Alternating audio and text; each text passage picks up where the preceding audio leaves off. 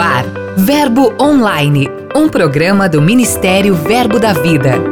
Olá, Fernando. Graça e paz para você, para todos os irmãos conectados na Verbo FM. Nossa semana foi marcada por demonstrações de amor das mais diversas formas, inclusive pelo lançamento muito especial da biografia do apóstolo Bud Wright, escrita pelo pastor Perilo Borba, nosso entrevistado de hoje. Então, fique ligado com a gente. Eu sou a G Monteiro e este é seu programa Verbo Online. Giro de notícias. Quando o diabo achou que fechando as igrejas ia parar o mover de Deus, nossos irmãos saíram às ruas amando e alcançando muito mais pessoas. Simples assim. Quer seja através de orações ou ações sociais, muitos pastores, ministros e lideranças se levantaram em fé e ousadia para expressar o cuidado de Deus pelo seu povo. Um exemplo disso foi em Blumenau, Santa Catarina. Os irmãos do projeto Igreja Fora do Templo cercaram o Hospital Santo Antônio com confissões de fé. O alvo foram os profissionais de saúde, os enfermos e toda a população de Blumenau.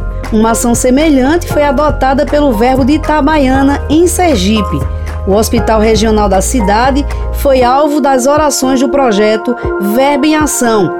Os irmãos se espalharam na calçada em frente ao hospital e, de cima de um trio elétrico, alguns ministros declararam palavras de vida pelas ruas da cidade. Aqui em Campina, na Paraíba, teve oração pela cidade. A igreja sede realizou uma live conectando centenas de pessoas. Conduzidos por Manuel Dias, o nosso querido Maneco, os irmãos oraram pelas autoridades, pelos hospitais, pela economia da cidade, entre outros motivos específicos. A live foi transmitida através do YouTube da Igreja Sede e também pelo Facebook do Rema no Brasil no Salmo 115, lá no verso 15 e 16, diz que os céus são do Senhor, a terra ele deu aos filhos dos homens. Então, para que Deus faça algo na terra, precisamos mesmo clamar, de maneira que ele possa entrar e interferir. Enquanto isso, a ONG Verbo Amar, da Igreja de Pedra de Guaratiba, no Rio, promoveu mais uma campanha de doação de sangue em parceria com o Emo Rio. Interessante destacar que, mesmo em um momento tão delicado, os irmãos da igreja e a comunidade compareceram para fazer sua doação. Aqui em Patos, no interior da Paraíba, as mamães que congregam na igreja local foram surpreendidas com presentes e orações. A ação foi promovida pelo Departamento de Mulheres e abençoou a vida de muitas irmãs. Finalizando o nosso giro de notícias, eu convido você para conhecer o novo projeto que está edificando pessoas em toda a Europa. É o Verbo Connect, que reúne brasileiros de diversos países do continente, uma espécie de igreja online. Hoje, já são aproximadamente 40 pessoas participando dos encontros e sendo alcançadas pela palavra da fé. Dica de leitura. Graça e paz, meus irmãos. Aqui quem está falando é pastor Ronan Martins. Eu sou pastor da Igreja Verbo da Vida, Arvoredo, em Contagem. E eu gostaria muito de indicar um livro para vocês, que foi muito importante na minha vida, né, dentro do ministério, que é Amor, o Caminho para a Vitória, do irmão Reagan. A gente compreender o amor de Deus e compreender que esse amor, ele está dentro de nós, é a segurança da gente caminhar em vitória e em convicções a respeito daquilo que Ele quer que a gente faça. Saber que o amor suporta tudo e que é uma grande ferramenta para que a gente possa destruir sofismas, barreiras, para que a gente possa avançar e proclamar o nome dele. Não deixe de, ler esse livro, esse livro é extraordinário. Grande abraço para todos vocês, sejam abençoados na prática da palavra. O livro indicado está disponível nas lojas físicas ou no verboshop.com.br. Passe lá. Agora vamos seguir viagem com Lucas Oliveira. Vamos conhecer quem são e onde estão os nossos missionários. Olá, G Monteiro! Vamos continuar voando sobre a Europa. Desta vez iremos aterrizar em Glasgow, na Escócia. Na maior cidade do país, Augusto e Thaís realizam um importante trabalho. Os missionários brasileiros chegaram no fim de 2019. No ano passado, começaram reuniões online, atraindo pessoas de várias nações. No começo do ano, a gente teve um espanhol salvo, tem, tivemos uma conexão divina com uma pessoa na rua que nos trouxe uma família de escoceses e grandes coisas o Senhor tem feito aqui. Exato. Nós, nós recebemos uma missionária da, da Colômbia que chegou aqui. Ela estava andando na rua, encontrou uma escocesa pedindo ajuda e finalmente ela decidiu, pregou a palavra para eles, eles receberam e já chegaram agora cinco famílias, todas com nove no total com nove crianças. Os escoceses chegaram, o verbo na vida nasceu na Escócia, está crescendo e vai continuar crescendo. Logo, logo nós iremos escutar sobre o avanço da obra naquela região da Europa. É o Verbo da Vida chegando a todas as nações. Sexta-feira que vem voaremos para outro destino. Até lá! Aqui tem verbo. Olá, irmãos, graça e paz. Eu me chamo Pastor Lucas é, quero dizer aos irmãos que aqui no sítio Barracas tem Verbo da Vida e nós estamos localizados na zona rural da cidade de Buíque, Pernambuco. Com a graça de Deus, nós temos crescido e avançado, ensinando a palavra da fé, e essa palavra tem não só transformado a nossa vida, como também a vida de muitas pessoas nesse lugar. Quando chegamos aqui, não tinha muita coisa, mas ao falarmos a palavra, as coisas começaram a acontecer e a chegar e para a glória de Deus, nada tem faltado. Nós formamos dois graduados do Rema e estamos formando mais dois agora. A obra tem crescido, tem avançado e por esses dias também nós estaremos dando o pontapé inicial na construção do nosso templo. Com a graça de Deus, nós iremos avançar cada vez mais. Que esse testemunho possa edificar a tua fé e fazer com que você fique cada vez motivado a crescer e avançar naquilo que Deus tem como propósito para a sua vida. Que o Senhor continue abençoando a tua vida. Forte abraço. Amo vocês. Fiquem na paz.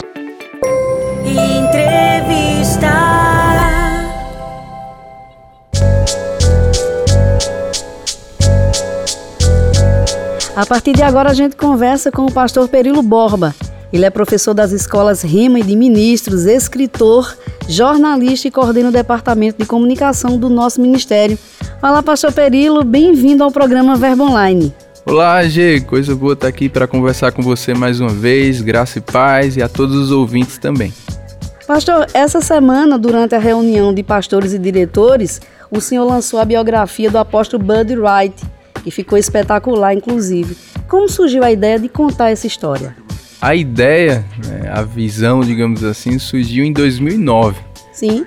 Tive a honra de viajar com meus pais ainda, eu era solteiro na época, e a gente foi para um Ramikami, seminário de inverno lá no Remo dos Estados Unidos, e nessa oportunidade o pastor Bud ele pregou lá também no evento. Foi a primeira, a única vez que ele pregou.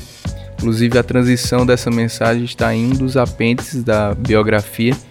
Ele pregou pela manhã e falou muito da, da história, do testemunho dele, daqui do Brasil. E quando ele, enquanto ele pregava, veio mesmo essa inspiração divina, né? De um sonho, né? de um dia eu fazer uma biografia do Pastor Bud.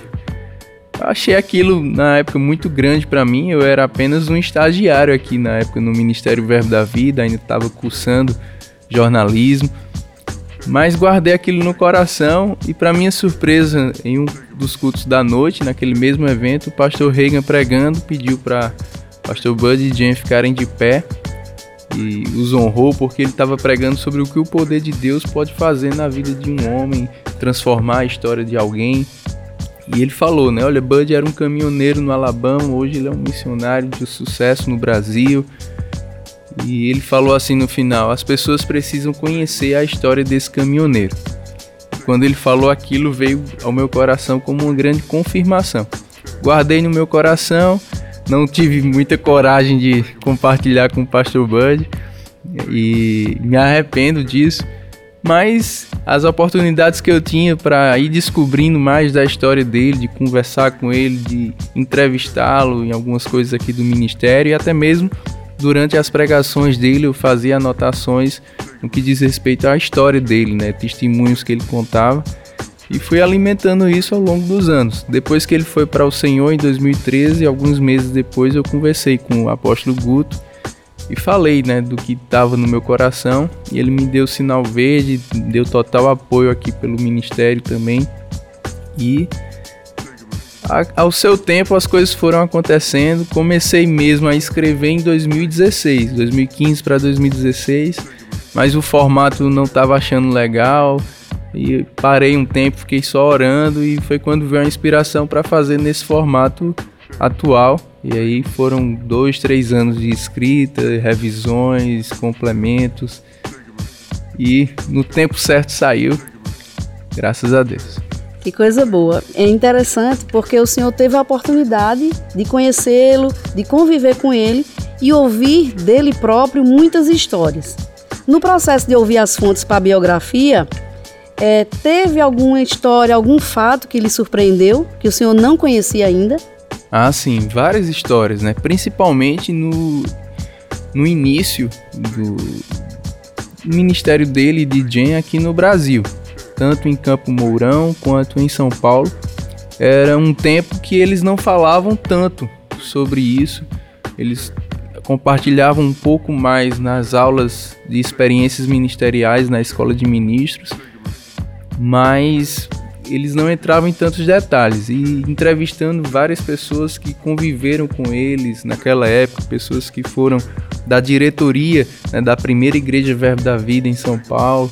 A gente descobriu muita história interessante, está lá no livro, não vou dar muito spoiler, mas quem quiser tem vai muita ler, história né? boa assim de como no início realmente as coisas não foram fáceis e eles tiveram mesmo que colocar em prática a fé superar várias adversidades, necessidades, né?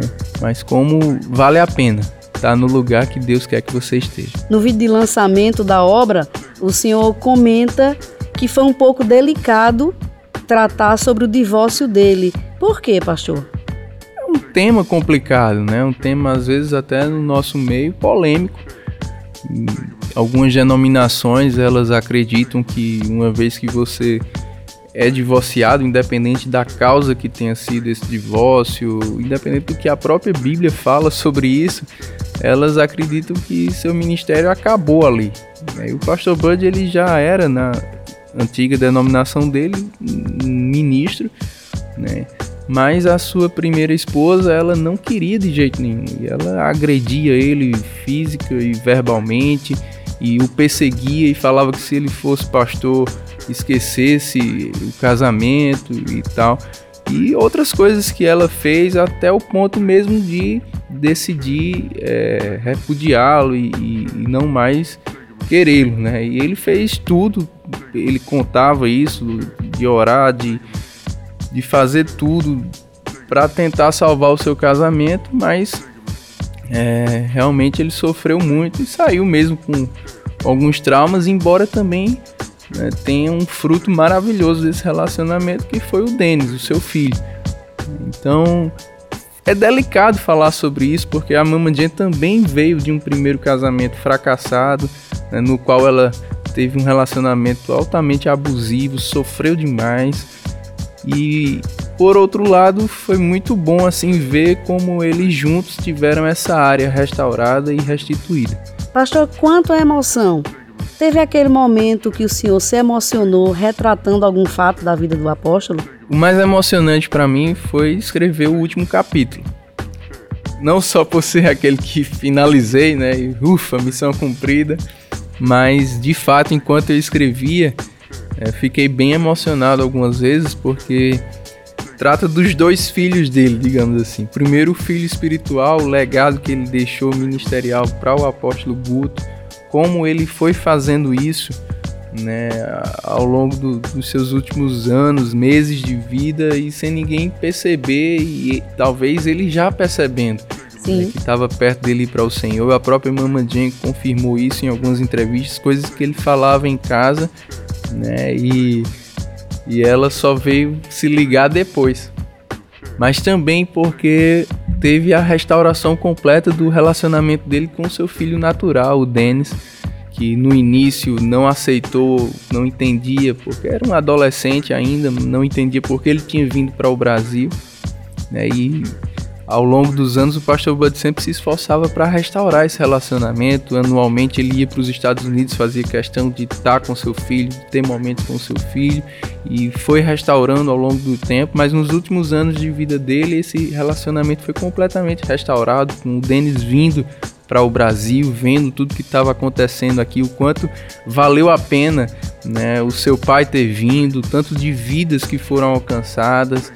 E ele dormiu né, na mesma casa do pastor Bud. ele falou: depois de mais de 30 anos, eu dormi debaixo do mesmo teto do meu pai. Foi uma entrevista também bem emocionante. E enquanto eu escrevia, eu vendo né, como Deus foi encaixando tudo, restaurando tudo que era um desejo antigo do pastor Bud, né? Suas netas vieram também ao Brasil. Então, de fato, ele foi para o Senhor cumprindo tudo aquilo que estava no seu coração. E o senhor falando sobre isso e, e me passa pela cabeça qual será a emoção dele, a reação dele quando receber uma obra tão linda como essa biografia em do suas Dennis. mãos, né? Do filho, né? Exatamente. Isso mesmo, o Denis. Ver essa história do é, pai retratada, né? Eu de uma maneira. Creio que tão... ele vai se emocionar e gostar muito. E ele contribuiu muito também com, com relatos, histórias, expondo mesmo o coração dele, o relacionamento dele com o pai. Tanto no início, no primeiro capítulo, que fala do tempo do pastor no Alabama, quanto no final, que é justamente essa restauração completa o ápice, né? Que eu não vou falar mais para o pessoal ler. o senhor já é autor de quatro livros: Jovem, quem é você para Deus? E Jovem, quem é Deus para você? Além de Sábias Prioridades e o mais recente, Deus curte e eu compartilho.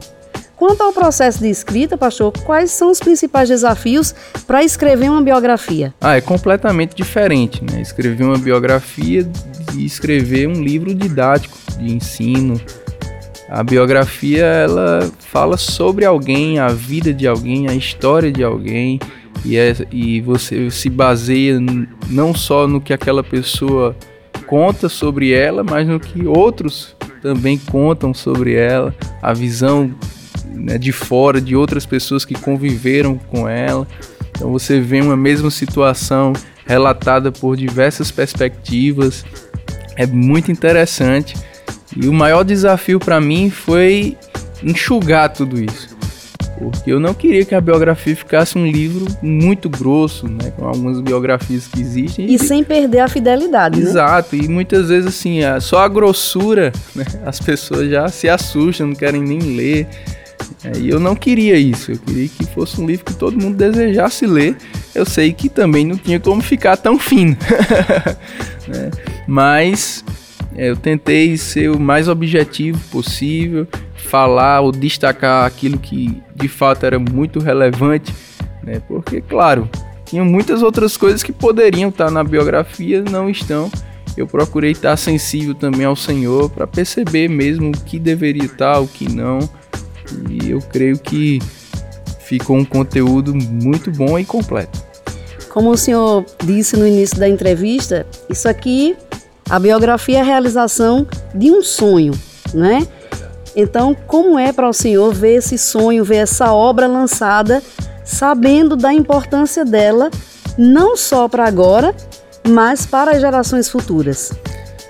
A primeira é uma honra muito grande, né? Quando a, a ela sempre leu, ela leu por três vezes, assim, no processo todo, ela me ajudou bastante, ela lia, relia e dava algumas observações, né? E todas as vezes ela me agradecia, né? E isso para mim era uma honra muito grande. Quando o livro saiu, ela mandou um vídeo para mim. É, eu fiquei muito emocionado porque a confiança, né, de terem depositado em mim. Né, e eu fiquei mesmo com essa sensação de, de ser alguém privilegiado, mas também aquela responsabilidade. Quando o livro saiu e, e as pessoas começaram a dar o feedback, principalmente a própria Mamandinha, o apóstolo Guto, veio para mim a sensação de dever cumprido, missão cumprida. Né? Mas eu sei que os frutos da biografia a gente vai ver mais para frente. Ela é uma grande semente né? e na biografia a gente vê a, a visão do Ministério Verbo da Vida, a missão do Ministério Verbo da Vida, os valores do Ministério Verbo da Vida muito bem é, é, expressos, manifestos. Então, com certeza essa biografia vai alavancar ainda mais o crescimento do nosso ministério, vai levantar mais e mais pessoas com o que a gente chama de o jeito verbo da vida de ser, porque era o jeito Buddy Wright de ser. Então eu creio que vai dar muitos frutos.